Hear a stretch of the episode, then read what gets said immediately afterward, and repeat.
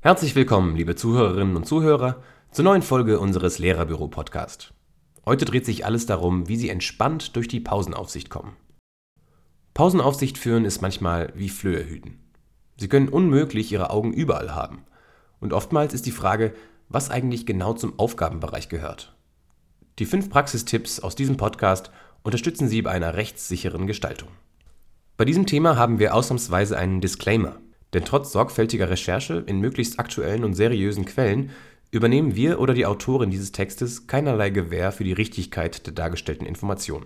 Für verbindliche Rechtsauskünfte wenden Sie sich bitte an einen Anwalt oder Ihren Schulträger. Sicher ist allerdings, dass es wenige Gründe gibt, warum Lehrkräfte ihren Job verlieren. Heikel wird die Situation, wenn Sie als Lehrkraft Ihre Aufsichtspflicht vernachlässigen. Hier ein Beispiel aus der Praxis. Eine Klasse macht einen Ausflug zum Skifahren oder zum Schwimmen. Die Lehrkraft ist nicht bei den Schülerinnen und Schülern, sondern zieht sich zurück, um etwas zu trinken.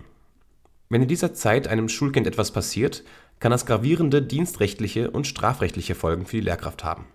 Endet das Verfahren mit einer Freiheitsstrafe von mehr als einem Jahr, endet in dem Moment das Beamtenverhältnis. Also kritisch wird es für eine Lehrkraft immer dann, wenn eine vorsätzliche oder auch grob fahrlässige Verletzung der Aufsichtspflicht vorliegt. Doch wann ist das der Fall? Und worauf sollten Sie bei der Pausenaufsicht im Schulgebäude und auf dem Pausenhof achten? Mit den folgenden fünf Praxistipps sind Sie auf der rechtssicheren Seite. Tipp 1. Wer die Rechtslage kennt, schafft Sicherheit. Vorneweg die wichtigste Frage. Wo und wann besteht die Aufsichtspflicht? Die Aufsichtspflicht beginnt 10 bis 15 Minuten vor dem Unterricht und geht bis nach dem Unterricht. Sie gilt entsprechend des Aufsichtsplanes in den Pausen, auf Schulveranstaltungen und auf Schulwegen und muss für diese Situationen entsprechend geregelt sein. Bei Ermittlungen wegen einer möglichen Verletzung der Aufsichtspflicht steht eine Frage im Mittelpunkt. Wurde leicht fahrlässig, grob fahrlässig oder gar vorsätzlich gehandelt? Diese Stufen der Schuld, wie sie der bekannte Schulrechtsexperte und Lehrer Dr. Günther Höck in einem Vortrag im August 2015 nennt, sind auch vor Gericht ausschlaggebend. Leichte Fahrlässigkeit heißt Sie vergessen mal die Aufsicht wahrzunehmen, erläutert er. Wenn aber eine Lehrkraft beobachtet, wie ein Schüler oder eine Schülerin sich in Gefahr begibt, zum Beispiel bei einem Ausflug einen steilen Hang hinaufklettert und die Lehrkraft denkt, es wird schon nichts passieren, und es passiert etwas, dann wird das vor Gericht als grobe Fahrlässigkeit gewertet. Der Lehrkraft war ja klar, dass etwas passieren könnte, und sie hat nicht eingegriffen.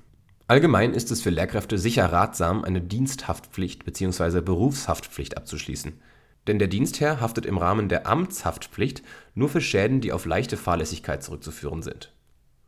Weitere Details zu Haftung, Regress und Absicherung finden Sie auf der Webseite info-beihilfe.de, die wir in den Shownotes verlinken. Tipp 2. Beaufsichtigen Sie kontinuierlich, präventiv und aktiv. Prävention, Kontinuität und Aktivität sind in der Rechtsprechung die drei relevanten Kriterien für adäquate Aufsichtsführung. Doch was meint das konkret? Prävention bei der Aufsichtsführung bedeutet, vorausschauende Umsicht walten zu lassen. In der Praxis heißt das zum Beispiel, dass Sie vor einer Wanderung mit der Klasse selbst erst einmal die geplante Strecke gehen, um gefährliche Situationen auszuschließen. Kontinuität oder ununterbrochene Beständigkeit zeigen Sie, wenn Sie im Aufsichtsbereich präsent und in Bewegung sind, auf die Schüler und Schülerinnen fokussieren und gegebenenfalls konsequent eingreifen. Wichtig ist dabei, dass sich die Kinder oder Jugendlichen auch wirklich beaufsichtigt fühlen. Aktivität oder kontrollierende Nachdrücklichkeit heißt zum Beispiel, dass Sie bei Gefahren reagieren und Regeln, die Sie aufstellen, auch einfordern. Tipp 3: Handeln Sie situationsangemessen. Alle Lehrkräfte an einer Schule sind während des Schulbetriebs aufsichtspflichtig. Welches Ausmaß von Beaufsichtigung angemessen ist, hänge von der jeweiligen Situation ab. Zum Beispiel vom Alter und der Reife der Schülerinnen und Schüler, von ihrer Einsichtsfähigkeit, dem Unterrichtsort und Fach und den Vorerfahrungen der Lehrkraft mit den jeweiligen Kindern oder Jugendlichen. Doch es ist eine Gratwanderung zwischen Aufsicht und Vertrauen, denn das Maß der Aufsicht ist in Einklang zu bringen mit dem Erziehungsziel, die wachsende Fähigkeit und das Bedürfnis der Kinder zum selbstständigen, verantwortungsbewussten Handeln einzuüben. Wie finden Sie da am besten das richtige Maß zwischen Freiheit und Kontrolle?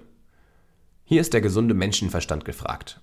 Man sollte mit Schülerinnen und Schülern so umgehen, wie man mit den eigenen Kindern umgehen würde. Tipp 4. Transparente Regeln. Regeln aufstellen und für alle Schülerinnen und Schüler sichtbar aufhängen, das reicht nicht, zeigt die praktische Erfahrung. Man muss es von den Kindern auch einfordern, vorleben und umsetzen. Dafür ist es hilfreich, gemeinsam die Regeln und Wünsche zu besprechen und festzulegen. Das ist auch bei den Pausenregeln ein guter Einstieg.